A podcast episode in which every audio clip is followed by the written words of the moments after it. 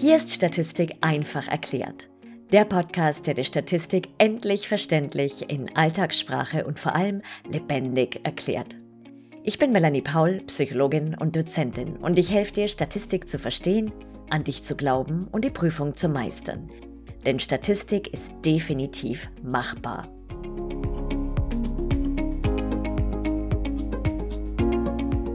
An Standardabweichung und Varianz kommt niemand vorbei, der oder die Statistik lernt.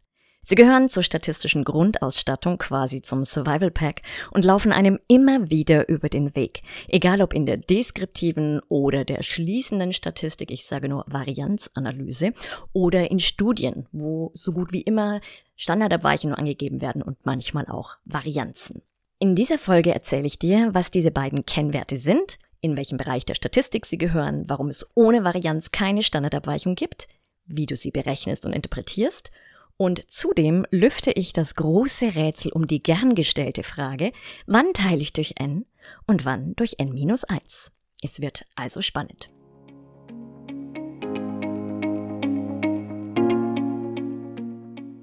Gute Nachrichten. Ich habe das Buch für dich, auf das du immer gewartet hast. Das Buch, von dem du träumst. Das Buch, mit dem du endlich die schließende Statistik verstehst und dich fit für die Prüfung fühlst. Gut ein Kilo Statistikglück auf wunderbar farbigen 492 Seiten. Das Buch, mit dem schlaflose Nächte und Zittern vor der nächsten Klausur ein Ende haben. Das Statistikbuch, das du sogar gern in die Hand nimmst, weil es schön aussieht und bunte Chamäleons, Hausschweine und Faultiere drin sind.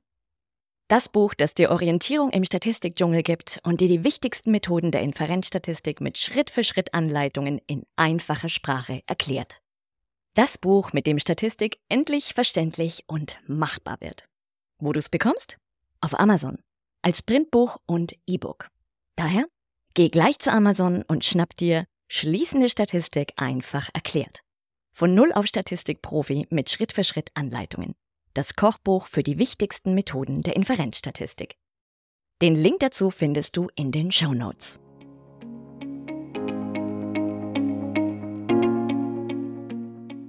Weiter geht's. Was sind Standardabweichung und Varianz und in welchen Bereich der Statistik gehören sie? Fangen wir doch mal mit dem Bereich an. Standardabweichung und Varianz gehören in die Welt der beschreibenden oder deskriptiven Statistik, sind jedoch auch in der schließenden Statistik anzutreffen. Also ist eines dieser Maße, das es in beiden Welten gibt. Nur, dass sie dann ein bisschen anders heißen. Du weißt ja, das ist ein gern genommenes Spiel in der Statistik, dass das Gleiche, das mehr oder weniger Gleiche, unterschiedlich heißt. Und ein Hinweis darauf, ob du dich in der deskriptiven oder in der schließenden Statistik befindest, ist immer, ob es sich um lateinische oder griechische Buchstaben handelt. Wenn du lateinische Buchstaben hast, also ein S für die Standardabweichung, ein S Quadrat für die Varianz, dann bist du in der deskriptiven Statistik. Wenn du griechische Buchstaben hast, also statt einem S ein Sigma oder statt S Quadrat, also der Varianz, ein Sigma Quadrat, dann ist das ein Hinweis darauf, dass du dich in der schließenden Statistik befindest, also dass du diese Maße verwendest, um die Varianz respektive Standardabweichung in der Population zu schätzen.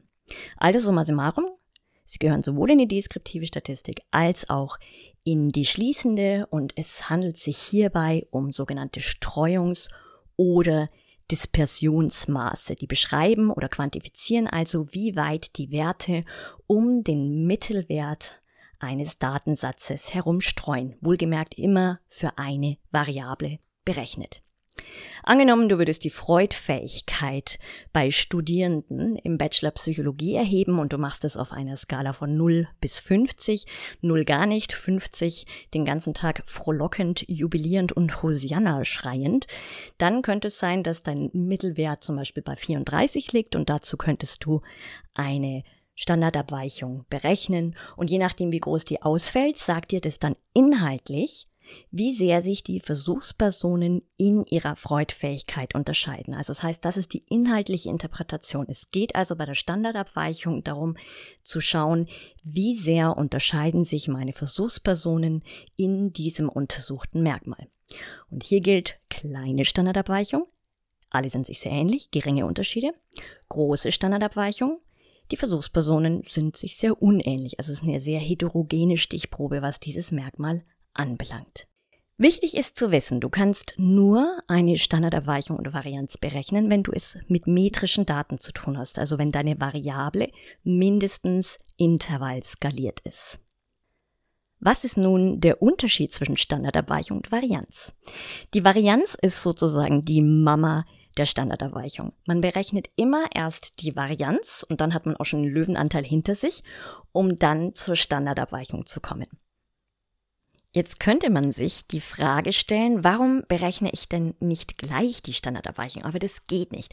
Also wir brauchen die Varianz, um zur Standardabweichung zu kommen. Denn es geht ja darum, dass die Werte um den Mittelwert streuen. Und Vielleicht hast du das schon mal gelernt, dass die, der Mittelwert so in der Datenreihe drin liegt, dass die Abstände sozusagen links vom Mittelwert, wenn ich die alle nehme und zusammenzähle, dann gibt es ein negatives Ergebnis. Und die Abstände rechts vom Mittelwert, also die rechten Werte sozusagen zum Mittelwert hin, das ist dann ein positives Ergebnis, dass sich diese beiden Summen, nämlich die negativen Werte und die positiven Werte, immer zu Null aufsummieren. So, das ist grundsätzlich immer so beim Mittelwert. Also Abstände links vom Mittelwert zum Mittelwert hin, Abstände rechts vom Mittelwert zum Mittelwert hin. Wenn ich das alles aufsummiere, bekomme ich immer null. Jetzt will ich aber tatsächlich diese Abstände, also diese Streuung um den Mittelwert als Maß verwenden. Also ist es schwierig, wenn ich die einfach nur alle zusammenzähle, weil ich kriege immer null. Also ich kriege nie irgendeine vernünftige Streuung sozusagen. Deshalb hat man sich Folgendes überlegt. Man hat gesagt, okay, ich habe jetzt das Problem, auf der linken Seite habe ich negative Abstände, auf der rechten positive. Was mache ich jetzt? Und dann hat man, kam man zu folgender Lösung, dass man die Werte alle erstmal quadriert. Also das heißt, ich nehme jeden Wert, ziehe davon den Mittelwert ab, setze ihn erstmal ins Quadrat, dann gehen also diese negativen Vorzeichen weg und dann summiere ich das Ganze auf. Und dann habe ich auf der linken Seite die Abstände zum Mittelwert, die sind jetzt praktisch plötzlich positiv und ich habe auf der rechten Seite auch positive Abstände. Und das kann ich dann alles zusammenzählen und am Schluss durch n teilen und schon habe ich eine Varianz. Das ist die Varianz. Die Varianz ist der Abstand aller Werte zum Mittelwert einmal ins Quadrat gesetzt, alles zusammengezählt und am Ende durch n oder n minus 1 geteilt. Klingt erstmal super, jetzt kann man sich denken, okay, wenn ich das mache, wieso brauche ich denn dann die Standardabweichung noch? Tja, weil, wenn ich das mache und ich habe beispielsweise das Merkmal Neurotizismus, um ein anderes Beispiel zu bemühen, dann habe ich quadrierte Werte, weil ich habe ja alle Abstände ins Quadrat gesetzt. Dann hätte ich also sozusagen Neurotizismus ins, im Quadrat. Man, was umgangssprachlich durchaus Sinn ergibt, aber mathematisch oder von der Interpretation her eben nicht. Also sprich, die Varianz löst das Problem, dass die Abstände sich immer zu Null aufsummieren, indem sie die Abstände quadriert, bevor sie zusammengerechnet werden. Aber wir können diesen Wert, der herauskommt und der meistens auch relativ groß ist aufgrund dieser quadrierten Werte, eben nicht zur Interpretation verwenden, weil das Merkmal dann im Quadrat vorliegt. Und dann zieht man ganz einfach die Wurzel aus diesen quadrierten Werten und schwuppdiwupp bin ich wieder in der Originaleinheit. Also habe ich vorher Neurotizismuswerte im Quadrat, ziehe ich die Wurzel, bekomme ich Neurotizismuswerte bzw. die Standardabweichung. Also, wenn man aus der Varianz die Wurzel zieht, dann kommt man zur Standardabweichung. Und die Standardabweichung beschreibt oder quantifiziert also, wie weit die Werte typischerweise um den Mittelwert eines Datensatzes herumstreuen, also wie groß eine typische repräsentative Abweichung vom sogenannten Durchschnitt ist. Und bevor es weitergeht, willst du einen leicht verständlichen und vielleicht sogar unterhaltsamen Einstieg in die deskriptive Statistik? Naht die Prüfung unaufhaltsam und du hast keine Lust, dich stundenlang mit trockenen Statistikbüchern rumzuschlagen oder dir mühsam alles auf YouTube zusammenzusuchen? Willst du in kürzester Zeit so richtig fit werden? Dann ist mein Video-Crash-Kurs für die deskriptive Statistik genau das Richtige für dich. Und das Beste ist, bis zum 30. April 2022 bekommst du sogar 15% Ermäßigung auf den Kurspreis. Gib einfach beim Kauf den Rabattcode ein, den du unten in den Folgenotizen findest. Und dann kann deskriptiv statistisch nicht mehr viel schiefgehen. weiter geht's. Zur Berechnung. Ich hatte ja vorher schon kurz angedeutet, wie das gemacht wird. Nun haben wir zwei verschiedene Varianten. Nämlich zum einen die Stichprobenvarianz und wir haben die empirische Varianz. Was ist nun hier der Unterschied? Die empirische Varianz, das ist die Varianz, die du berechnest, wenn du rein auf der deskriptiv-statistischen Ebene unterwegs bist. Wenn du also von der Streuung deiner Werte nicht auf die Streuung in der Grundgesamtheit schließen möchtest. In diesem Fall teilst du nur durch n. Die Formel lautet folgendermaßen, als empirische Varianz, Deskriptivstatistik, s Quadrat ist die Summe aus, ziehe von jedem Wert den Mittelwert ab, setzt das Ganze ins Quadrat und dann zählst du alles zusammen und teilst anschließend durch n. Das ist die Formel für die empirische Varianz. Wenn du hingegen deine Varianz als Schätzung für die Varianz in der Population, also in der Grundgesamtheit verwenden möchtest, dann berechnest du die sogenannte Stichprobenvarianz und der einzige Unterschied ist, dass du jetzt nicht durch n, sondern durch n minus 1 teilst. Und falls du dich fragst, warum? Das liegt an folgendem. Also man kann mathematisch beweisen, dass die empirische Varianz, also die, bei der du nur durch n teilst, die tatsächliche Varianz oder Streuung in der Population systematisch unterschätzt. Also das heißt, es werden systematisch immer zu geringe Unterschiede in den Ausprägungen der Versuchspersonen angenommen und deswegen muss man das so ein bisschen nach oben korrigieren, indem man dann bei der Berechnung der Stichprobenvarianz für die Varianz in der Population durch n-1 teilt. Und diese Stichprobenvarianz oder die Schätzung für die Varianz in der Population wird Sigma-Quadrat genannt und die Varianz in der deskriptiven Statistik S Quadrat. Und vom Vorgehen her ist das einfachste, du berechnest als erstes den Mittelwert, dann ziehst du von jedem Wert den Mittelwert ab, setzt das Ergebnis jeweils ins Quadrat, dann zählst du alle quadrierten Werte zusammen und teilst anschließend durch n oder n minus 1. Jetzt hast du also eine Varianz, entweder für die Population oder einfach gelten für die Stichprobe. Du möchtest aber natürlich die Standardabweichung berechnen.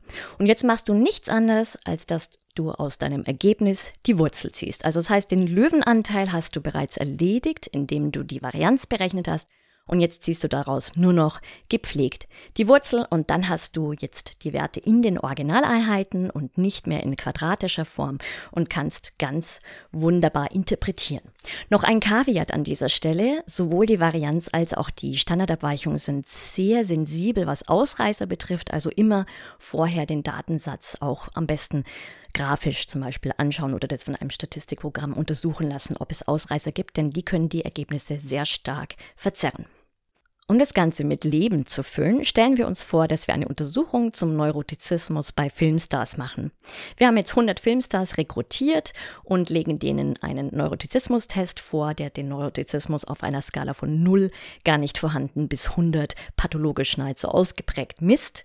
Und es kommt ein Mittelwert, also ein x-Quer von 62 raus. Das würde uns erstmal sagen, dass der Neurotizismus leicht überdurchschnittlich ist. Also es ist immer ganz wichtig, dass du bei der Interpretation die Skala im Kopf hast. Ja, also hier geht's von 0 bis 100.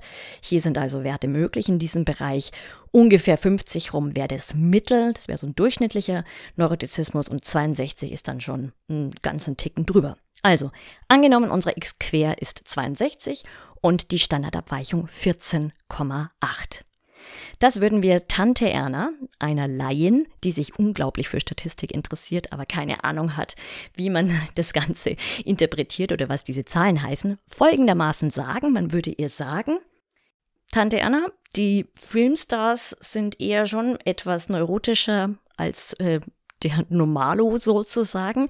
Und die Personen waren sich aber, waren aber sehr unterschiedlich in der Stichprobe. Ja, da gab es welche, die hatten so gut wie keinen neurotischen Tendenzen und dann gab es andere, die waren extrem neurotisch ausgeprägt. Das wäre jetzt also die Interpretation für eine relativ große Standardabweichung. Und hier ist auch immer die Frage, was heißt jetzt groß? Ja, also wenn ich eine Skala habe, wie wir jetzt, von 0 bis 100, dann ist eine Standardabweichung von 14,8 relativ viel. Das ist ja die typische Streuung plus minus, also um den Mittelwert herum. Käme hingegen eine Standardabweichung von 3,2 raus, dann würden wir sagen, die Filmstars sind überdurchschnittlich neurotisch und sind alle ziemlich ähnlich, alle gleich. Also ist leicht übertrieben natürlich, ja. Also es das heißt, kleine Standardabweichungen, die Versuchspersonen sind sich sehr ähnlich, große Standardabweichungen, es gibt ganz, ganz große Unterschiede und natürlich gibt es auch alles dazwischen und hier gibt es auch keine klaren Regeln, ja, ab, ab wann man das als klein oder mittlere oder große Standardabweichung empfindet. Das Wichtige ist, dass du bei der Interpretation einfach immer im Kopf hast, wie groß ist die Skala? Denn ich hatte gerade gesagt, bei einer Skala von 0 bis 100 ist eine Standardabweichung von 3,2 sehr klein. Aber angenommen, wir hätten den Neurotizismus auf einer Skala von 0 bis 10 erhoben, dann ist eine Standardabweichung von 3,2 also sehr groß. Das bedeutet also, dass man die Ergebnisse immer ins Verhältnis zur Größe der angelegten Messskala setzen muss. Zum Abschluss ein kleiner Steckbrief für die Standardabweichung und Varianz. Beide beschreiben die Streuung der Werte um den Mittelwert herum, wobei nur die Standardabweichung für die Interpretation geeignet ist und die sagt aus, wie sehr sich die Versuchspersonen im untersuchten Merkmal unterscheiden.